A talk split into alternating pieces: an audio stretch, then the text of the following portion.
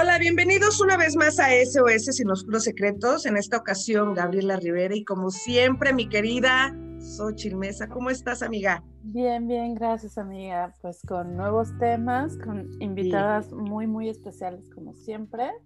Pero pues hoy es una invitada muy querida por ambas y, y otra invitada que tenemos por aquí que estamos conociendo. Pero bueno, vamos a empezar con el tema. El tema de hoy es SOS, sentido biológico del cáncer. Y yo sé que, bueno, es un tema que va a tocar fibras muy sensibles. Y en esta ocasión nos acompaña nuestra querida Laura Tapia. Bienvenida, amiga. Muchas gracias. Buenos días, ¿cómo están? Soy pues felices de verte siempre. Sí, sí, y tenemos, y tenemos otra invitada que en esta ocasión va a presentar su historia de vida de manera anónima para no em, tocar fibras sensibles, sobre todo ella a nivel familiar. Pero bienvenida. Hola, buenos días. Muchas gracias por invitarme y realmente sí estoy un poco alegre y, y, nerviosa porque tengo tanto que compartir y espero que esto que les voy a compartir es desde el fondo de mi corazón con intención de que a alguien le pueda pues ayudar en muchos aspectos. Muchas gracias. Claro que sí, muchas gracias. por, por, compartirnos, porque sí, como dices, tú puedes ayudar a alguien más y a ti misma, ¿no? claro. Exactamente. Gracias. Y bueno, Lau, para empezar quisiera que nos dijeras cuál es el sentido biológico del cáncer. Explícanos qué es esto.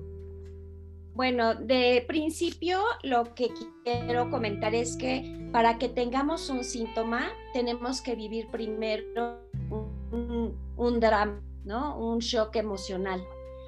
Y dependiendo de cómo lo vivas, se va a ir a algún órgano. En este caso que vamos a hablar de, de cáncer de mama, vamos a estar hablando de qué me sirve las, ¿no? Es para alimentar, para dar vida, para, para que ese bebé que tenemos crezca, esté sano y, y, pues sí pueda crecer bien. Entonces, ¿qué es lo que vamos a encontrar aquí? Eh, tenemos dos fases. Una que le llamamos descodificación, eh, la fase de estrés, que es yo estoy viviendo el drama durante este proceso que estoy llevando en mi experiencia o tuve el conflicto y como proceso biológico mi cuerpo empieza a regenerar todo lo que, lo que se dañó durante el, el momento de estrés. Y entonces cuando empieza a cuando empieza empieza a solucionar, empiezo a tener unos cambios en el organismo y ahí puede venir también un cáncer. Entonces tenemos el cáncer que se produce en fase de estrés y el cáncer que se produce en fase de solución de conflicto. Tenemos dos, eh, dos temas también, ¿no? Que sería el cáncer en la glándula, que es donde se produce la leche, y el cáncer ductal, que es el cáncer en los conductos galactóferos, que es por donde va la leche para llegar al hijo. Entonces, en esta de la glándula tenemos que hay una sensación de agresión más necesidad de protección. Quiero proteger al hijo, quiero proteger eh, o a alguien en especial, porque esto también ya depende qué mamá estamos hablando en una mujer diestra, la mama izquierda corresponderá al hijo, a la madre, no es en un sentido interior, porque si yo soy diestra, cargo a mi bebé, lo voy a cargar de la con la derecha, yo voy a tener esta mano disponible para hacer cosas y proteger a mi niño en caso de que algo pase o puedo estar cocinando o servir la leche con mi derecha, que es mi mano eh, dominante, es ponérsela a mi bebé. Y eh, si, fuera el cáncer en una mujer diestra en la mama derecha, tendría que ser ya lo que es el exterior, que sería eh, todos los colaterales, ¿no? Marido, mi hermano, eh, una empresa, que también ahí deberíamos de ver cómo lo vive la persona, que esto es lo más importante, ¿no? Eh, se puede hablar mucho de diccionarios de biodescodificación, donde sí te puede venir cuál es el conflicto y todo, pero lo más, lo más importante es cómo lo vive la persona.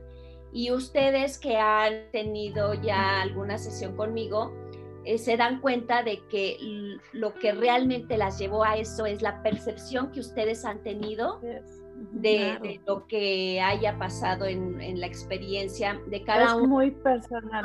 nosotros. Es muy personal.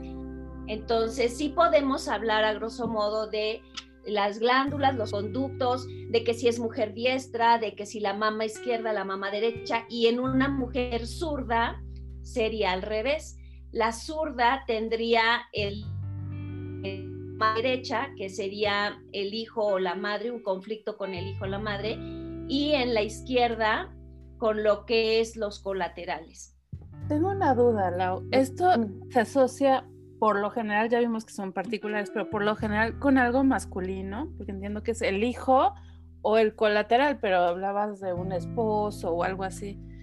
Tiene que ser con algo que hayas tenido un conflicto, por ejemplo, este puede ser de que se enfermó tu esposo y entonces tú vives como, híjole, no se puede morir, entonces yo lo necesito proteger y entonces vas a producir leche porque el sentido biológico de tu inconsciente es lo necesitamos proteger, necesitamos hacer más que no tienes para poder dar vida y que salga adelante. Ah, o se fue y me siento separada, ¿no? O sea, estás en un conflicto de estoy peleándome con él, él se va, yo lo vivo como me voy a morir sin él, entonces ahí puede venir también este conflicto. Ahora, resolver podemos tener un montón de, de síntomas de las más bajas hasta llegar al cáncer. Para llegar al cáncer quiere decir que la persona lo vivió de manera muy, muy, muy estresante. Eh, em, fue para ella lo por, entonces hubo, lo vivió como un drama muy grande. Entonces aquí tendríamos que estar preguntando cuál fue la duración y la intensidad del problema que esta persona vivió porque como lo vivió, para el síntoma, ¿no? Y para eso, bueno, ahorita nos... ¿Qué es lo que te preocupa todos los días? ¿En qué piensas desde que estás despierta hasta que anochece? Y entonces ahí tú ya te empiezas a dar cuenta de qué tan intenso pudo haber sido este conflicto. Perdón, Gaby. No, sí, es que, oh, bueno, ahorita que dices, como em, mencionas, ¿no? De lo que piensas desde que te despiertas, o sea, ¿qué, qué, qué poder a veces le damos a, los pensamientos? Y, a ver, para esto, a ver, no, nos, me gustaría que, bueno, nuestra invitada nos contara un poco de esta historia de, que vivió, para que tú nos fueras comentando, eh, pues, qué sentido biológico tuvo su este, experiencia. Su, experiencia con el cáncer. Ella es eh, sobreviviente del cáncer de mama. Este, ahorita no, nos va a platicar su historia y bueno, te cedo la palabra para que nos platiques cómo fue que empezó todo esto. Pues gracias por el espacio nuevamente. Me siento bendecida estando aquí con lo que he escuchado, eh, unas personas sumamente profesionales la verdad que todo, todo cae ahorita, todo enchufé, todo, básicamente todo lo que estaba mencionando Laura fue este lo que tuve. Realmente eh, sí era una persona muy controladora. Tuve que cambiar en muchos aspectos, pero eh, todo empezó, yo no tuve ningún este, síntoma, ninguno, ninguno, simplemente mi cuerpo, mi cuerpo fue el que me empezó a, avisar, yo me empezaba a sentir un poco diferente y algo que me, pues me puede mucho es que me bajó el líbido, me bajó el líbido, yo no podía dormir, como síntomas de menopausia y se fue retirando mi, ahora sí que mi regla. Em, anteriormente yo inconscientemente deseaba que se fuera porque decía, pues ya no me sirve, ya para qué, yo tenía 43 años. Eh, no sé si tuvo mucho que ver eso, porque ahora digo, tiene mucho que ver lo que uno piensa a veces, eso yo lo tengo así 100% comprobado. Y este, pero empezaron problemas en el matrimonio. Debido a eso, eh, pues no sé, mi esposo no es una persona que se exprese, que sepa o que nosotros hayamos plantado una buena comunicación. Yo simplemente le informé que me sentía mal y que tenía que ir al ginecólogo porque ya no presentaba mi regla. Desafortunadamente siempre hemos tenido problemas económicos, él nunca ha tenido una estabilidad económica. Y eso pues siempre me ha preocupado. Toda la vida me ha preocupado en ciertas situaciones cuando él no puede, pues yo salgo y trabajo y hago todo lo posible, ¿no? Para, para ayudar, pero a lo que voy es, por ejemplo, que dice Laura, siempre estoy viendo por mis hijos, que no, no descuidarlos por el, el tiempo. Yo soy contador y tengo un posgrado en finanzas. Mi último trabajo fue en la Bolsa Mexicana de Valores Ahí trabajaba de 9 a 7 a 8 y desafortunadamente yo no ah, tuve el apoyo de mi esposo. Em, era muy indiferente cuando yo llegaba tarde, entonces esto causaba problemas y me salí. Me dediqué a lo que era el hogar, pero cuando él no podía, pues me metía a, por lo regular, trabajos call center.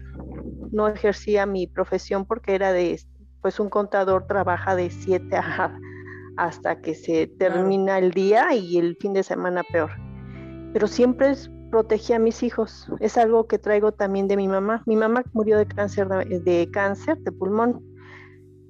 Em, ella tuvo una vida muy difícil, no tuvo papá y este y siempre vi que ella nunca quiso trabajar, siempre nos quiso tener a la vista. No sé si ella sufrió de un abuso, pero bueno, gracias a eso pues yo siempre protegí a mis hijos, nunca se me hacía fácil dejarlos encargados. Digo, son cosas que pues eso también me hizo controladora, ¿no? Así muy a veces exagerada, yo creo. Este y pues ya que pasó esto de que sentía los síntomas, nosotros habíamos comprado una casa Teníamos dos años en esa casa, pero yo sufría por los pagos, porque desde el momento que firmó mi esposo el contrato, yo tuve que estar presente porque estamos casados por bienes mancomunados. Y yo sabía que no era una buena decisión financiera, porque él no tenía contratos por años y, y era muy, muy fuerte el pago.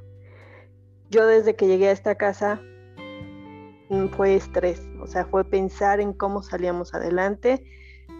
Traté de buscar trabajo, pero no, no, no, no, no, no tuve suerte. Le, decía, Dios mío, ¿por qué hay gente que no, no me quiere ayudar? O no tengo aquí familiares aquí en el estado. Y pues yo me, me alejé mucho de mi familia. Simplemente fue todo mi hogar, todo mi hogar que todo estuviera en regla, para que todo estuviera bien con él, ¿no? Que no tuviera el decir, oye, porque él no era estricto ni decía, oye, no has limpiado, pero yo evitaba, trataba de evitar que él no me diera, pues, esos, esas quejas, ¿no?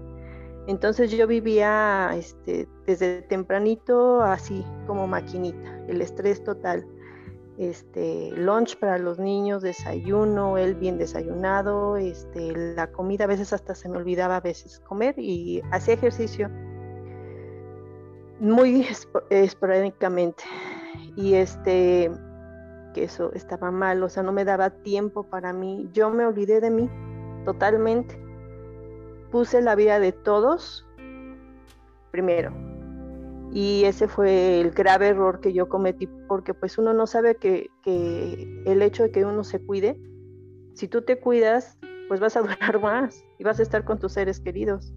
Más sin embargo, el objetivo eran siempre ellos, pero era muy inconsciente, ¿no? De mi parte, porque no me cuidaba.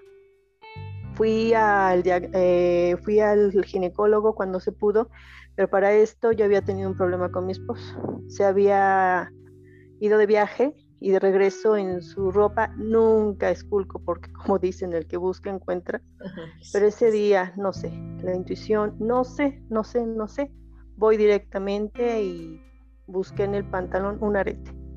Ahí les voy a decir que se me vino mi mundo encima ahorita que Laura dijo sentía que me moría yo pensé que yo no iba a ser ese tipo de mujer porque pues soy una mujer preparada una mujer pues que siempre que había, hay problemas trato de salir adelante, pero ese día fue un golpe muy fuerte. No sé si por la edad, no sé, pero yo sentí morir, sentí que eh, se me estremeció el, el, mundo y de ahí ya no me pude, ya fue muy diferente lo que yo sentía hacia él. Ahí fue un rechazo muy fuerte. Yo no toleraba estar muy cerca porque pues presentía y sentía. Más sin embargo, mm, hablé con él. Este, no me dio, nunca me ha dado respuesta, siempre pues dice que no, lo, que yo soy la loca, que yo soy la celosa, cosas así. Entonces salió de la casa, le pedí que se saliera, mm, dejé que pasara un tiempo y yo me puse a pensar, pero pues los matrimonios siempre hay altas y bajas y, hablé con él para que regresara, pero me le dije vamos a como tipca, ¿no? Terapia, vamos a una terapia de familia, de pareja. Desafortunadamente ahí es otro punto muy importante que tengo ese hincapié de buscar siempre un terapeuta profesional que realmente tú sepas que hay respuesta positiva, porque en este caso no tuve una buena este, experiencia eh, el terapeuta nos puso sin, sin estar, yo creo que debió de haber tratado las cosas primero con él y luego conmigo, más sin embargo en ese momento siento que nos puso en un ring y nos dimos hasta más no poder y fue peor, nos separamos.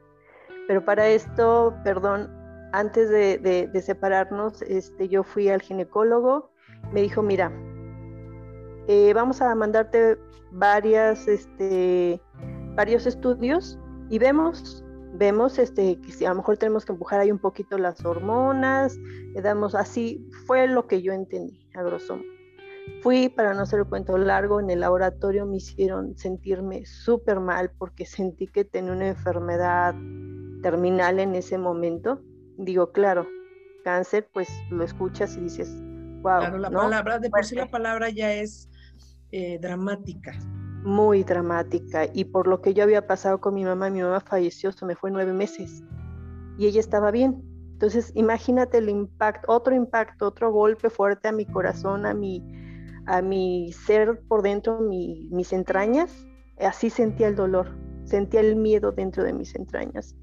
Em, ya me había salido de los estudios y en eso este, llaman que tenía que irlos a recoger inmediatamente pues regresé y pues yo todavía no estaba alarmada porque desde los 38 años llevo haciéndome la mastografía por lo que pasó con mi mamá. Entonces dije, pues eh, como siempre, a veces no se ve bien, el océano está denso y te mandan a hacer un ultrasonido aparte.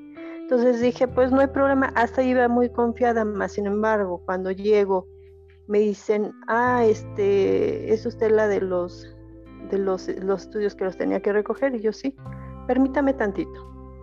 Y permítame tantito. Y pasaba en manos, en manos y, leían nada más la cara y yo decía, ¿qué está pasando? O sea, díganme ya qué está pasando. Tuve que salir por mi esposo al carro y decirle, David, por favor, ¿me ayudar? No me quieren entregar mis estudios. Digo, algo está mal pues él tuvo que hablar con el encargado. Dice, es que ahorita no está el encargado y el encargado del laboratorio tiene que entregarlo. No, yo ahí sentí, dije, pues qué, o sea que ya estoy llena o qué pasó. Total, me sientan en la oficina, me dicen, sí, es, tiene cáncer. No, ahí no me dicen ni me diagnosticaron, eh, no me hicieron diagnóstico de qué tipo de cáncer, qué va a pasar, nada más me dijo, vas a estar bien En ese momento yo le vi los ojos a esta persona con una, con una paz y me dijo, vas a estar bien. Me salí de ahí, ya no pude hablar con mi esposo, íbamos temblando los dos de la mano porque me agarró la mano. Dijo, pues vamos a un hospital. Fuimos a dos doctores en ese tiempo. La ginecóloga en Los Ángeles fue la que me ayudó y siento que me salvó la vida porque mi cáncer era HER2 y era muy agresivo.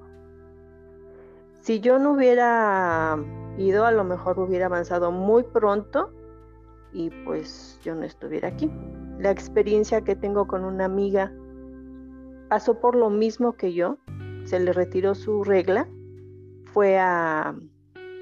Nada más ella me dijo, ¿sabes qué? Tengo cáncer de mama. Ella ya no vive. Ella duró dos meses, digo dos años, tres años aproximadamente. Yo no sé, no, no seguí su, su diagnóstico, pero fue muy impactante todo eso. Entonces cuando la ginecóloga me dijo, ¿sabes qué? Yo no tenía seguro, esa parte esa, ¿no? Otra de que nosotros como mujeres, pues sentimos que todo va bien y que Dios nos va a ayudar. En ese momento yo ni seguro social tenía. dije, Padre Santo, ¿qué voy a hacer? La ginecóloga nos dijo, es una enfermedad muy cara. Eso me impactó porque digo, ¿y ahora qué hago? Entonces me dice, mira, si tú fueras mi familiar, este, yo te llevaría al Instituto Nacional de Cancerología en México. Dice, porque aquí el seguro social está lleno y la experiencia que tuve con mi amiga, no sé si se tardó, no sé si no reaccionaron pronto a la situación, pero simplemente dije, no, yo no me quedo aquí. Y ahí empezó el desprenderme de mis hijos cuando yo nunca los había dejado. Pero ahí sí dije, ahí me sorprendo que me haya puesto yo en primera, porque nunca me ponía en primer lugar. Ahí sí dije, un, dos, tres por mi vida y anteriormente como que yo, yo decía, tengo que enseñarles a mis hijos cómo valerse por sí solos. Los enseñé a pues hacerse sus cosas.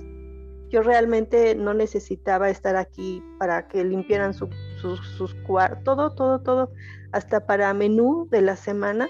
Les dejé las listas, ya llevábamos listas de la mañana, tengo listas para diferentes desayunos, diferentes menús de comida, diferentes menús de, de, de cena, fue sorprendente y es donde yo tengo, yo digo que sí, soy muy privilegiada. Le agradezco a mi Padre Celestial porque soy una mujer de fe. Me ayudó, o sea, Él me guió de todo a todo. Y afortunadamente aquí el golpe con mis hijos no fue tan fuerte porque en muchas compañeras veo que muchos hijos por el dolor em, recurren a adicciones o a vicios. Entonces es lo que yo agradezco mucho porque hoy por hoy, después de tantas cosas que hemos pasado, estamos unidos, escuchamos la palabra de Dios juntos, oramos, pero a lo que voy es que me pude desprender, o sea, me sorprendió mucho que, como dice Laura, o sea, yo siempre a mis hijos los protegía y los quería yo tener aquí a mi diestra, ¿no? Y en ese momento dije, bueno, bye, ahí lo solté, y me fui a México y gracias a Dios en el momento me atendieron, me, me... Ahora sí que dicen que es un poco difícil entrar a que te acepten al instituto, saqué un seguro popular, que fue el que está pagando todos los gastos, gracias a Dios. Este, todo me han dado, todo me han dado. Ha habido situaciones en las que a veces la institución se queda sin medicina, pero siempre eh, hay otras opciones me, yo sola hacía las cosas porque para esto, pues mi esposo en el momento que, llegamos ahí, como que se le quitó un poquito la carga. Yo creo en el aspecto económico, porque dijo, bueno, pues ya no voy a tener que ver para cómo le hago, ¿no? Ahí básicamente este, me dijeron que me iban a dar nutriólogo, psicólogo. Claro, yo lo tenía que, pedir esa ayuda, pero en ese instituto te dan todo, toda la ayuda que tú quieras este, aceptar. Y pues dije, pues ya aquí soy. Y empecé y me dijeron, ¿sabes qué? Llegó la gran decisión, ¿te lo retiras? O este, o, o lo quieres conservar. Este, ¿en qué, en qué lado fue este el, tumor? El tumor fue en el, en el seno de este, izquierdo, eh, al lado de la areola. ¿Y tú eres, tú eres diestra, lo que nos explicaba, ok. Así es, por eso lo relacionaba mucho, o sea, yo pensaba por mis hijos, ¿no? Siempre fui muy, muy protectora y este, el hecho es de que, bueno, ya llegué ahí y pues fue una gran decisión al ver que mi esposo estaba ahí conmigo y todo. También en ese momento dije, no, que lo retiren, porque dije, no vaya a ser que vaya a quedar una mínima, una mínima cosa y se vaya a expandir, porque todo, pues yo tengo la experiencia de que eso avanza y rápido. Entonces dije, pues ni modo. Y ya yo ya no pensé en el aspecto, porque hay muchas mujeres que piensan por el marido, ¿no? Por el aspecto íntimo, por todo. En ese momento yo, como siempre ponía a todo mundo primero, ahí otra vez me volví a poner yo en, en primer persona. O sea, dije, no, o sea, lo que yo quiero es esto. Te va, te va a hacer una, una pregunta, Laura. Permíteme tantito. Sí, ¿cuál es el diagnóstico que te dieron? Me dijeron que era un tumor, fase 1, este, HER2 positivo básicamente que eh, una proteína ayudaba a que, a que aumentara rápido la... Eh, es como lo entiendo a grosso modo. Ajá. Pues yo como no entiendo qué es eso, pero bueno, esto. Ajá, se oye feo. De, la glándula, ¿no? ¿No te dijeron si era la glándula? Este, pues fue en el, en lo que era en el seno, en el conducto, no pues me dijeron que podía, lo podía conservar, entonces mm, yo no escuché tanto. Es que también una cosa que pasa mucho y me pasó es de que te explican las cosas y tú te quedas en la primera palabra, cáncer. Y como que tú ya todo... Te, bloqueas. Es una película y, a veces tomaba decisiones y, hoy por hoy veo que yo no estaba al 100. Mi hija me, me acompañó mucho, ella fue la que llevó casi todo y este y me dice mamá es que te dijeron te dijeron que por ejemplo el catéter un catéter que me tenía que poner en el pecho adentro este es donde va la vena principal hacia el corazón y dijeron que tenía que tener los cinco años de preferencia para darle bueno si en dado caso que regresara la enfermedad pues por ahí otra vez administrar la, la medicina pero yo a los, al año yo decía, no, es que yo me lo quiero retirar porque yo no puedo dormir, dormía sentada, yo no podía dormir. Entonces, este, eh, la doctora me apoyó y firmó para que me lo retiraran, pero en ese momento me enteré que eran cinco años, entonces eso es a lo que voy, muchas cosas. Así, mi, mi hija las sabe explicar perfectamente porque yo no, yo me, me da mucho miedo todo, o sea, me decían una palabra y ahí me quedaba y me quedaba como en el limbo, como que nada más pensaba, Dios mío, ayúdame. Y lo demás era así como que, pues muy, muy lejos, escuchaba las cosas. Eh, en ese momento me dijeron, mm, ¿quieres conservarlo o, lo retiramos? En ese momento dije al doctor, ¿usted qué me, qué, me, qué me recomienda? Dice, no, pues yo no puedo decirte cuál, yo te digo que los dos. Y le dije, no, pues lo retiro. Y me dijo, segura. Dice, vete a mejor hablar con la doctora de estética, porque ahí también me dieron el cirujano estético. Y la cirujana, no, mujer, no te lo retires, no te lo retires, porque pues es muy este, tardado la recuperación, dolorosa, las operaciones. dije, no. Y hasta que me dijo en ese momento mi esposo, pues tú haz lo que te traiga paz. Y como me lo dijo muy cariñosamente, yo dije, bueno, pues eso es lo que voy a hacer.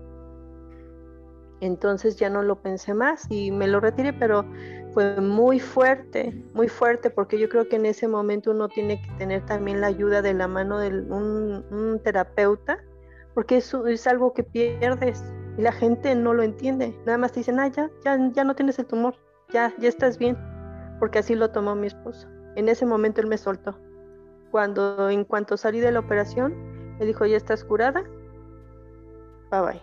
Ese día eh, yo requería ayuda, yo no me quería, me metí al baño para bañarme, yo no me quería ver. Fue muy fuerte la impresión. A ver, esto es una pregunta.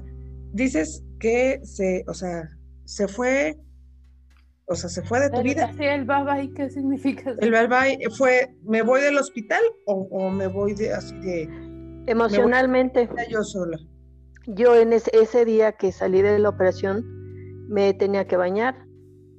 Em, no quiso, él no quiso, este, dijo, no, mejor vamos a, buscar una persona que te ayude.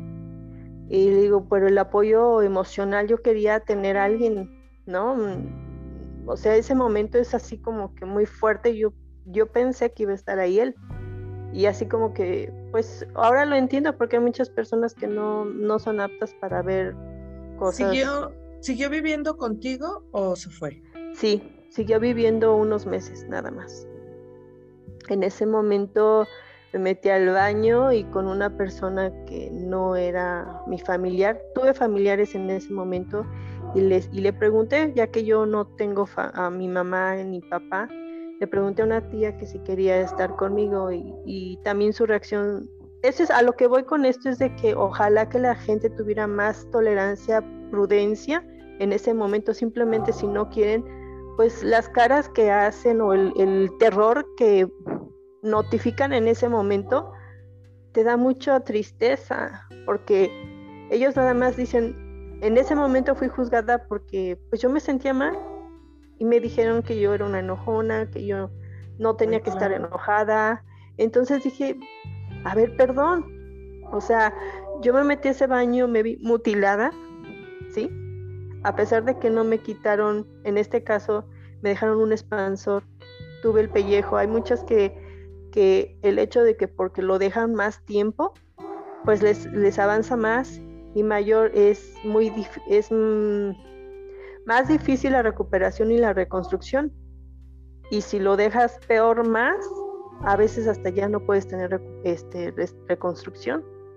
Por eso el hincapié de tener tus, tus, o sea, ir al ginecólogo cuando tienes que ir cada año o cada dos años, como te lo hayan dicho, es mejor detectarlo así como yo, gracias a Dios, porque mi cáncer no era, no, no, se, no se palpaba, no había bulto, yo me sentía bien entonces yo nunca, si yo me hubiera esperado un bulto, a lo mejor hubiera sido pues más avanzado. Entonces a mí lo que me salvó, pues ahora sí que Diosito, dijo, vas porque vas y, y gracias a Dios fue en una etapa temprana, gracias a Dios ese momento pues fue bien difícil porque el no verte una parte tuya, en ese momento te sientes que te cortaron como un brazo, una pierna. Claro porque al final, al final es una este, parte de tu cuerpo. Hace poquito yo estoy, este, bueno, trabajando con una clienta en la que sí le recomendé esta parte de un tanatólogo porque a ella le quitaron la matriz. Sí. Y la verdad es que su proceso emocional ha sido muy fuerte, porque aparte es muy joven. Claro. Entonces, este, sí ha sido una situación muy fuerte. Sí, eso es lo que yo pido un poquito de prudencia a, la gente porque pues nadie sabe lo que está pasando a esa persona. Unos a lo mejor dicen, wow, yo lo pasé rápido, no pasó nada, yo estoy bien. Pues sí, pero a lo mejor su aspecto emocional, su entorno está bien. A lo mejor lo apoyaron aparte, ¿no? En mi caso fue, entre más pasaban las cosas, me, me sentía sola. Y me sentía sola porque, bueno, ya después de que salí de ese baño, o sea, yo te juro que gemí del dolor. Fue como, es que pierdes algo. Así, así, así, nunca había escuchado mi llanto. Tan, ni cuando mm, falleció mi mamá, en serio. Y, me tapé la boca para que no lo escucharan en la casa. Y yo creo que fue un grave error siempre tratar de minimizar las cosas, de hacerme la fuerte, ese es algo que, también me gustaría mucho este, enfatizar, que no nos sintamos así. Si en ese momento queremos un abrazo, lo pidamos y digamos realmente lo que sentimos. Si alguien hubiera escuchado mi gemido, mi grito, yo creo que se hubieran, hubieran podido ser más considerados ese día, porque ese día en esa casa hubo una cena. Y yo no, yo pues sí sentí el, ambiente familiar y me y me me acogieron, pero hubo ciertas cosas en las que yo decía, parece fiesta, y para mí es un luto. Y saliendo de ahí yo dije, yo me quiero ir, porque todo el mundo está feliz y yo no puedo estar feliz. Yo estoy pasando algo muy fuerte y en ese momento, en la noche, le dije a mi esposo, este, ¿puedes subir a, a, este, ayudarme a quitar la venda? Eh, subió muy enojado, me fue muy drástico en quitarme las etiquetas de los hospital, del hospital, me, jaló mis vellos de, mi mano y, a mí me dolió mucho ese, ese, ese, ese gesto, que no tuvo él esa delicadeza. Me dijo, ay, ya no te estoy diciendo nada, como que ya cansado. Dije, ok. Y de ahí para adelante se, se, se fue. Emocionalmente ya no lo tuve cerca de mí ya era, sí me decía, ¿quieres esto? Pero así como frío, como que, ¿quieres? ¿Necesitas algo? Y decía, o sea, ¿por qué? ¿Qué está pasando? Ya para, después me eh, fui a, revisión, me dijeron que desafortunadamente mi, cáncer era de, por protocolo tenía que llevar un tratamiento de un año y cuatro quimioterapias. Al principio pensaron que no iba a requerir un quimios, entonces eso pues me tranquilizaba porque decía, bueno, nada más va a ser a lo mejor el seno que después el implante se ponga. Pero no, fueron cuatro quimioterapias, cuatro meses. Eh, pasé los efectos secundarios y de la mano los efectos de mi esposo. Al no verme, pues ya, yo así lo asimilé, el no tener cabello, no tener pestañas, cambiar mi aspecto físico, eh, sentía su mirada como de, ay, perdón, pero la verdad yo así lo sentí muy, muy como repulsada, ¿no? Como... Sí, que la gente te ve de manera repulsiva, que sí, sí, sí, te, te puedo entender Así es, y, hasta pues ni tocarte en la cama, ¿no? O sea, con el hecho de que ni por, por error, o sea, me voy hasta, hasta la orilla. Eh, digo, entiendo que a lo mejor por no lastimarte, pero yo así lo, lo captaba. Yo siento que no se vale, siento que cuando una persona está pasando eso, deberían, su entorno debería ser más pues ojalá que, hubiera terapeutas familiares para que se sentaran a hablar todo lo que, iban, lo que va a pasar y cómo pudiera funcionar a lo mejor la rehabilitación de la persona. Y pues también pensando que pues a todos nos puede pasar, ¿no? Exacto, es lo que te iba a comentar. Eh, en, este, en esta situación de una enfermedad, este, bueno, yo que tuve una situación con el ojo, este, la gente cuando a veces juzga te dice o, o, como dices, te ven de manera así de, ay, pobre, o sea, porque yo creo que la lástima es el peor sentimiento que le puedes tener a una persona. Sí. Ellos no entienden o no entendemos ¿eh? todavía, porque no estamos exentos, que a todos nos puede suceder. Claro. Entonces, este, aquí lo que, lo que te quería preguntar, eh, ah, no sé si vaya a ser un poquito fuerte la, mi pregunta. Tú dime, tú dime, tú dime. En esta parte, tu esposo ya de alguna manera se había separado emocionalmente de ti. Sí. ¿Esperabas el cambio en él como que, que eh, tuviera un poquito más de compasión o consideración ante esta situación? Sí, sí. ¿Y no obtuviste esa respuesta? Nunca pensé que pudiera ser tan frío. Eh, en mi familia por, por, por, como dices tú, no por pobrecito, por lástima, sino por calidad humana. Claro. Estás ahí a ver qué se te ofrece, ¿no? A lo mejor ya no estás como pareja, pero como por ser humano, pues, oye, un vaso de agua, te veo que no te puedes ni parar, pero te traigo esto, ¿no? ¿Y actualmente viven juntos? No. O sea, después de esta situación él se fue. Este, para esto él dijo que me lo había advertido, que yo era, siempre fui muy enojona y ah. que pues a causa de eso, pues a los cinco días le dije, cuando él me dijo, tranquilízate, te vas a enfermar, que pues él dice, te lo dije, que te ibas a enfermar. Y más sin embargo hubo cosas, cuestiones que él dijo que pues fueron fuertes, no sé, no sé si a lo mejor él no supo enfrentar porque me niego a pensar que gente que no pueda tener sangre en las venas, porque él le llegaba a decir a mi hija, este, pues aprovecha tu mamá porque esa enferma a veces regresa. O sea, qué fuerte decirle eso a mi hija. Mi hija se quedó traumada en muchos aspectos.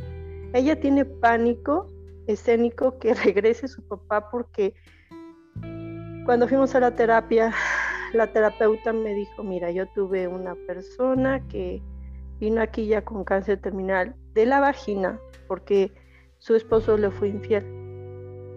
Y dice, yo te voy a decir una cosa, Fabiola.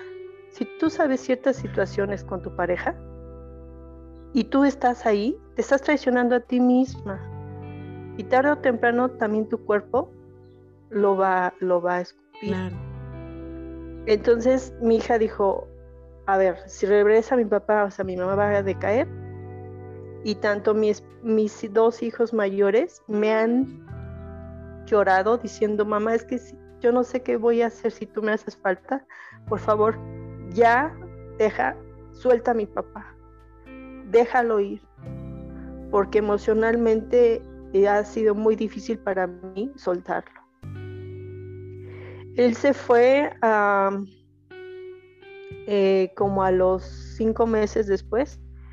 Yo estaba a mitad de mi, de mi tratamiento del año. No era una, una quimio completa, no me habían dejado un medicamento.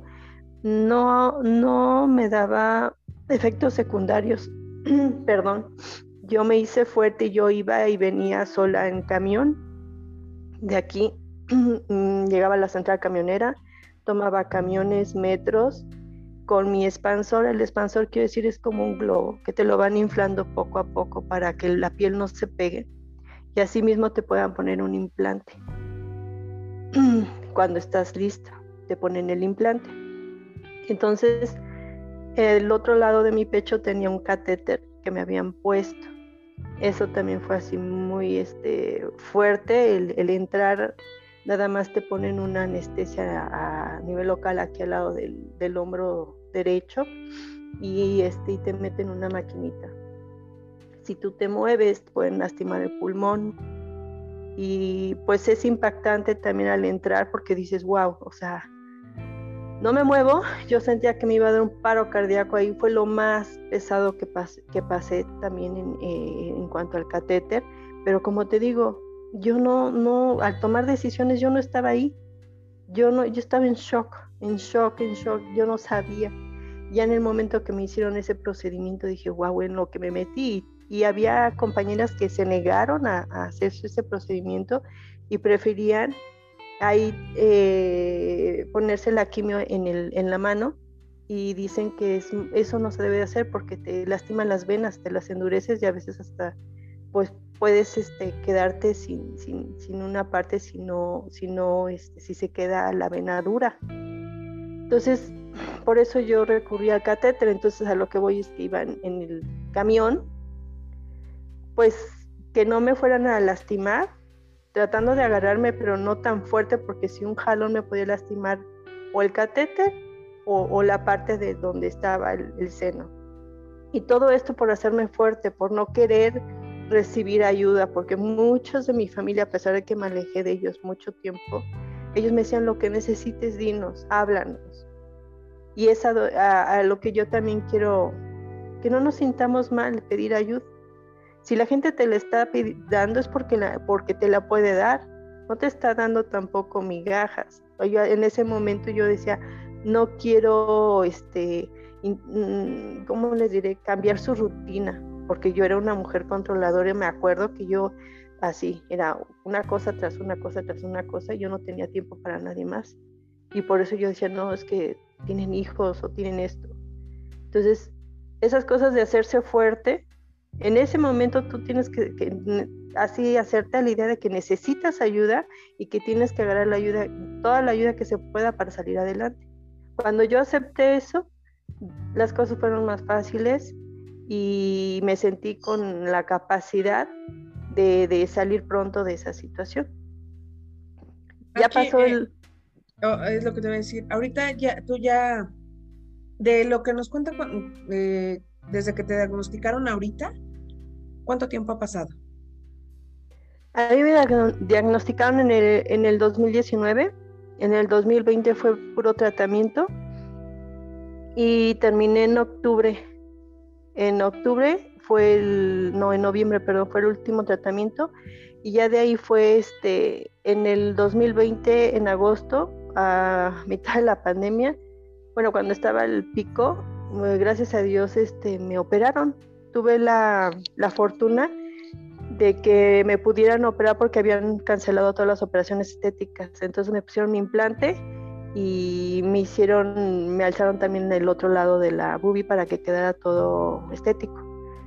Y también pues la recuperación fue dolorosa, aún todavía me duele ciertas partes abajo de las axilas, pero pues me siento bien, gracias a Dios como que pues vuelves, ahora sí que en el momento que yo no tenía el implante me sentía muy mal. Y cuando se fue mi esposo pues dije pues pues a lo mejor también porque pues, ya no me ve como mujer en el cual pues tuve que tener también terapia para pues no pensar que uno es un seno no claro. Laura ahora como toda una experta en todo esto yo estoy así como eh, porque no te imaginas no o sea eh, como te dicen la palabra cáncer pero no, no, te imaginas todo este proceso, ¿no? Y yo ahorita que lo estaba platicando, eh, pues tratas como de ponerte en su lugar todo lo que conlleva.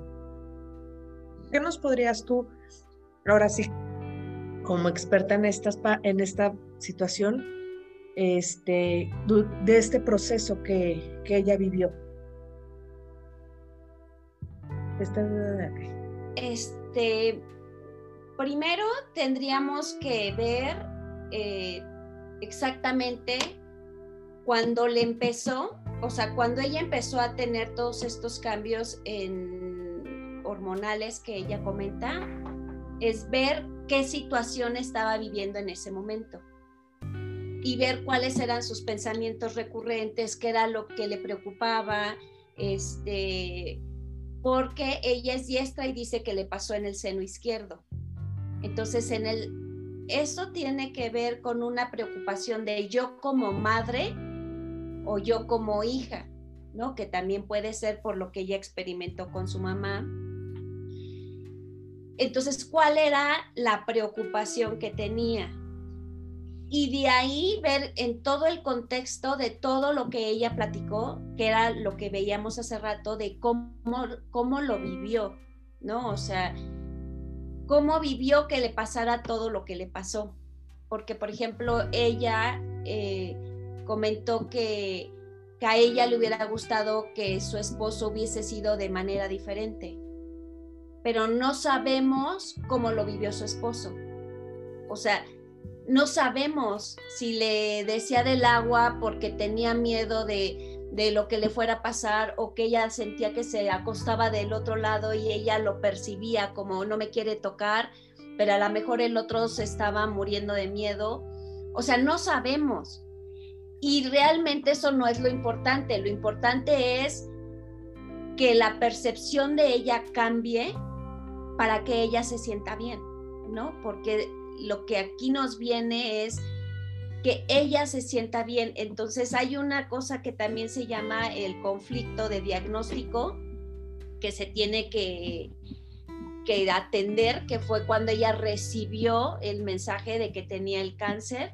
Y la otra es cuando el conflicto en el que ella entra en ese baño, cuando se ve, y ahí hace un nuevo conflicto. Entonces es como, como ir quitando capas de cebolla, ¿no? O sea, el conflicto que ella vivía antes de, el conflicto de que le dijeron que tenía cáncer, el conflicto de cómo vivió todo este proceso, el conflicto de cómo se vio ella ya sin las mamas. Y de todo lo que ella percibía de que si la se sentía rechazada, si se sentía desvalorada, si se sentía todo lo que nos platicó. Eh, claro. Como que fue conflicto en conflicto en conflicto. Así es. Entonces, gracias a Dios, ahorita está libre de mama, de cáncer, perdón. Este, y esto sí, eh, como ella lo misma lo dijo, ¿no? La ha llevado a verse de una manera que quizás antes no se veía, ¿no? O sea, ella manifestó haber sido controladora, este, que, que, todo lo quería en orden y como ella decía. Entonces, hay una frase que dice, no vivimos para los demás y los demás no viven para nosotros. Y eso es una gran realidad, ¿no? Y de, sentir... Eh, de ver también cómo se sentía ella cuando sentía que él se había ido emocionalmente y que después físicamente también se fue y que ella sentía que dijo que, que se sentía morir, también hay que ir a ver el aspecto de cómo vivió ella las separaciones con su madre, porque eso, eso hace que nosotros nos programemos de alguna manera para después vivir los mismos conflictos con nuestra pareja. Y entonces aquí hay, hay que hacer también un trabajo de esa parte de la infancia y de la adolescencia, de ver cómo estaba en cuestiones de, de separación, de ver cómo me siento con, con, el otro, porque eso lo voy a replicar después también, de manera inconsciente en, en, en mi momento adulto. Entonces, eso como ella se vivió, no es nuevo, o sea, eso ya estaba ahí. El cuerpo nada más está reaccionando a, los pensamientos y sensaciones y emociones que ella va teniendo. Y entonces el cuerpo despierta las memorias y te lleva a eso y qué es lo que tenemos que ir a trabajar. Ok. ¿Te, hace sentido todo esto que dice Laura? Sí, sí, sí, claro. Pues todo ha sido pues tal y cual ella lo ha mencionado, este, yo a través de muchas cosas de, en YouTube que me ha ayudado, pues es, eso es lo que he escuchado, ¿no? Todo que necesito y requiero mucho trabajo desde la infancia, ¿no? Porque pues sí, todo depende de, de muchas cosas que uno, uno vive. Y ahorita, bueno, ya este, ya terminaste tratamientos, ya se puede decir que ahorita ya estás eh, libre de, cáncer? Ahorita Es que cómo es el, proceso, el estatus. Sí, mira, en cuanto me retiraron el tumor, eh, pues yo estuve, estoy libre de cáncer. Gracias a Dios no avanzó, nada más fue en esa parte de la mama. El tratamiento que recibí del año fue por protocolo, ya que pues quisieron, yo creo ahora sí que limpiar, ¿no? En alguna parte, si, si, se pudiera regresar la enfermedad, pues ellos, mm, a lo que yo entiendo es que eso te previene para que, pues que hay un noventa y tantos por ciento para que no regrese otra vez la enfermedad. Eh, ahorita ya nada más estoy en revisiones, estoy en cada, primero son cada tres meses, te hacen estudios, tu mastografía unilateral, porque pues ya nada más es una, y este, y después seis, y luego un año, y esperemos en Dios que pues que ya nada más sea así, ¿no? Pero sí, gracias a Dios, ahorita, hoy por hoy estoy sana y este, y tratando de, pues ahora sí de salir adelante, ¿no? Pues físicamente ya me estoy recuperando, ya puedo cargar cosas, ya puedo hacer cosas. Antes sí me sentía muy inválida por lo de las operaciones, pero gracias a Dios todo ha resultado muy bien, gracias a que pues acudí, gracias a que fue no fue no fue tan avanzado y este y hasta los doctores a veces tú ves el semblante cuando van y entran las compañeras que por miedo no fueron hasta se llegan a enojar porque dicen, ¿cómo es posible que te dejes a ti misma? Te has causado tanto problema y pues es donde ahí hay que hacer conciencia de que pues todo puede pasar a, cualquier persona y lo único que tienes que hacer a cierta edad pues tus chequeos. Eso es lo que tienes que hacer porque si quieres a tu familia, eso es lo mejor que puedes hacer. El, el, el atenderte para estar con ellos, pues más, ahora sí que prolongado tiempo, ¿no? Imagínate a la edad que estaban mis hijos, el yo no estar, pues que hubiera sido de ellos. ¿Y qué, por ejemplo, qué, qué mensaje podrías compartirle a las mujeres que están viviendo una situación así, de acuerdo a tu experiencia? Pues yo lo que les digo que, que ante todo debes de quererte a ti misma, ¿sí? Eh, uno así también, pues demuestras queriendo a tu familia con, cuidarte, no dejarte, no dejar, no dejarte para el último porque no hay dinero, porque primero hay que comprar un uniforme, una bolsa, un cuaderno, no sé, algo que se requieran los niños. Es, algo que tú primero tienes que, y así mismo los haces conscientes a ellos, porque ellos básicamente lo que tú vives es lo que ellos este, captan, ¿no? la forma como tú eres hoy por hoy Ah, veo que eh, mis hijos ahorita es todo cambió nuestra vida en cuanto a la salud, eh, la comida, el ejercicio. Todo eso cambió porque pues yo tuve que cambiar al 100%, ahora sí que fue una sacudida de todo a todo. Me dijeron, a ver, te me pones, pero ya bien. Eh, en el aspecto físico me empecé, a lo mejor también otra señal que omití es, empecé a aumentar de peso, a pesar de que iba a natación, y, no, no sé por qué subía de peso. Entonces, se requiere mucho, mucho valor para quererse a sí mismo y ser no egoísta, porque eso es lo que nos están, a veces nos enseñan, no somos educadas de cierta forma, antes las mamás eran así, ¿no? De que primero todo mundo y después yo. Entonces, no, hoy en día hay que evolucionar, hay que pensar que uno tiene que estar bien para que los demás estén bien, no, que no, no se dejen y que cualquier síntoma que tu cuerpo te está, el cuerpo es muy sabio y te avisa, te avisa que hay algo mal y no te hagas, hay que ir al doctor y mejor sacar eso en duda a que estar ahí nada más pensando si sí, sí, o si no y qué tal si estás perdiendo un tiempo muy apreciado en el que pues te pueden hasta salvar la vida. Claro. Ay, no sé, este, sé que bueno, ahorita eh, Laura, que es como experta en todo esto. ¿Tienes un curso próximamente acerca de, esto para que nos compartas las fechas, Lau? Este, ¿Y qué es lo que, lo que abarca este curso? ¿Cuál es el, el tema y el objetivo? Bueno, el objetivo es eh, que vamos a ver todos los conflictos de mama, o sea, no nada más el cáncer, sino todo. El, taller se llama Metamorfosis, eh, inicia el 4 de mayo.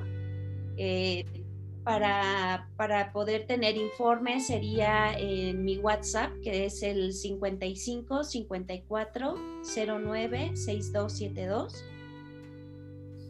te digo, no es nada más para cáncer, sino para cualquier conflicto en las mamas. Y y pues es un, es un taller extenso de tres horas cada martes. ¿Y sesión, eh, cuántas sesiones van a ser? Son ocho. Ok. De todos modos, bueno, aquí vamos a, poner este, en la descripción del podcast porque este, sí, ahorita, híjole, yo escuchando la historia, este, escuchando también tú toda esta esta parte que nos compartiste al principio, o sea, cómo, cómo afecta, ¿no? y vamos a lo mismo, o sea, son cuestiones a veces que los vemos en el inconsciente y, y hasta que detonan en, algo que al final de cuentas pues nada más es hacernos daños a nosotros mismos. Así es, por nuestra manera de ver el entorno. Entonces, eso es lo, más importante, ¿no? Saber que mi manera de vivir las experiencias que voy teniendo conforman mi forma de ser, mi forma de reaccionar, mi forma de, de sentirme y eso es lo que me va a afectar. Por eso siempre decimos que yo soy la única que me estoy afectando a mí misma. El otro ayuda para que yo me pueda ver reflejado en él o en ella y saber de mí, porque para eso está la, otra persona, para que me, me pueda yo ver en ese espejo, ¿no? O sea, eh, por ejemplo, ahorita ella cuando decía lo de la cama y, y, ella sentía que él estaba tan alejado, tan que, que, que, no la quería ni tocar, ni ver y todo eso. Entonces la pregunta ahí es, ¿y tú qué tanto te querías ver y tocar? ¿Y qué tanto te sentías en amor hacia ti misma o en rechazo hacia ti misma? Que el otro nada más estaba ahí de espejo para mostrártelo. Y una vez que ella está ya en este momento de, de que gracias a Dios ella está bien hoy, yo le diría que cambiar por inspiración siempre es mejor. Y que cómo quiere ella vivir a partir de hoy su vida, ¿no? O sea, con cuánto amor quiere ella sacar todo eso que hay dentro de su corazón, ¿no? O sea, la alegría de ver una flor, la alegría de ver el cielo, la lluvia, el sol. Y de verse a sí misma, ¿no? Que eso es algo muy importante. De hecho, ahora eso es lo que, sí es cierto, ahora me quiero, me toco, me gusto. Bueno, no, no me quiero, me amo. Me amo como soy. Exacto. Ay, qué lindo. Sí, porque incluso, digo que luego muchas veces Chile y yo andábamos así de que, ay, que subimos de peso, incluso hasta estas cosas tan, podría decir uno, insignificantes, no nos gusta ni siquiera vernos al espejo. Y es una agresión contra nosotras mismas. Claro, a mí me pasaba muchísimo. Al espejo. Eh, me, me, o sea, yo a veces ni comprarme ropa me gustaba ir a comprarme ropa porque yo decía, Ay, me la tengo que probar. Y ya sabes, yo me consolaba que, pero si los espejos de aquí se ven uno más, más rarito, ¿no? O sea, y no, o sea, entonces sí es cierto, o sea, todo tiene que, todo te, todo te espejea.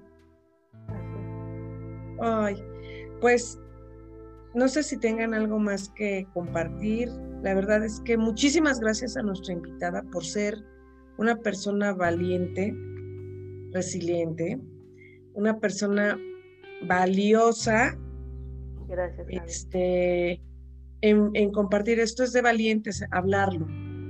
A veces ante el qué dirán, ante el cómo me van a ver, o sea, no lo, no lo hablamos y, y, que es, yo sé que toda esta plática y tanto lo que la nos está compartiendo que, que este, que creo que es bien importante y son temas muy valiosos. Les, van, les va a llegar a muchas mujeres como me está llegando ahorita a mí, porque incluso el curso que, que va a empezar Laura, que es el 4 de mayo, por favor, para que lo tengan ahí, este, yo creo que yo sí, yo sí o sí lo voy a, lo voy a tomar. por todo, toda esta parte que has platicado y que quiero transformar o quiero vivir de diferente manera. Así es. No, pues yo muchas gracias a, las tres, gracias este por el apoyo Gaby siempre, ha sido una de las, de las personas que aquí siempre eh, necesito algo bueno, no tardas tú en, en, decir qué necesitas, Gaby, qué quieres. Muchas gracias porque esos momentos fueron así decisivos, porque para uno el que a veces es difícil o la sociedad nos ha enseñado no, no mostrar nuestra vulnerabilidad y la verdad pensaba mucho en, pedirte ayuda o lo que sea, pero en ese momento cuando tú me diste la mano dije, mi moto, de aquí soy y eso es lo que he estado mostrando, mm, dejar esa careta de que, ay, yo soy fuerte, yo puedo en mi vida linda, no, no, no, no tuve una vida linda, no soy fuerte y gracias a Dios sí me estoy transformando me estoy ayudando y me estoy amando hoy más que nunca y, lo que estoy haciendo ya no estoy sobreviviendo, estoy viviendo, gracias a Dios. Ay, qué, bonito. Como dice un curso de milagros, el verdadero milagro es el cambio de percepción. Y entonces tu enfermedad al final fue una bendición oculta, como le digo yo, porque te está enseñando a cambiar tu percepción de ti misma tu, tu manera de ver la vida, tu manera de llevar tu vida hacia afuera, hoy estás volteando, de esto te obligó a verte a ti como mujer, como ser humano, como persona, y a cambiar toda la percepción acerca de ti y de tu entorno. Así es. Ay, muchas felicidades. Sí, así es, felicidades. Muchas felicidades y, em, yo me alegra mucho que, que ya estés bien y que, y que te hayas dado cuenta que más que ser la cuidadora de tus niños, eres mucho más, que tienes una vida propia a la que tienes que llenar, a la que tienes que amar, a la que con la que tienes que estar bien porque esa es tuya y la de tus hijos, pues un día todos nuestros hijos se van a ir y luego claro. ¿no? Con, con, nuestra vida. Entonces, yo me alegro mucho por ti, eh, te felicito, que ya estés bien y, que le des con todo a amarte y a disfrutar de tu propia vida. Así es, muchas gracias. Gracias a ti. Gracias a ti por toda tu experiencia y, y transmitírnoslas. Seguro a alguien le tocará. Exactamente. Pues bueno, este fue un episodio más de SOS Sin los Secretos. Síganos en nuestras redes, en Instagram como SOS Sin los Secretos. Escríbanos a nuestro mail gmail.com y muchísimas gracias, Xochitl. Gracias. Gracias a gracias. ti nuestras invitadas. sí, gracias, Lau, nuestra invitada. Muchísimas gracias, gracias por y por coincidir. Nos vemos hasta la próxima.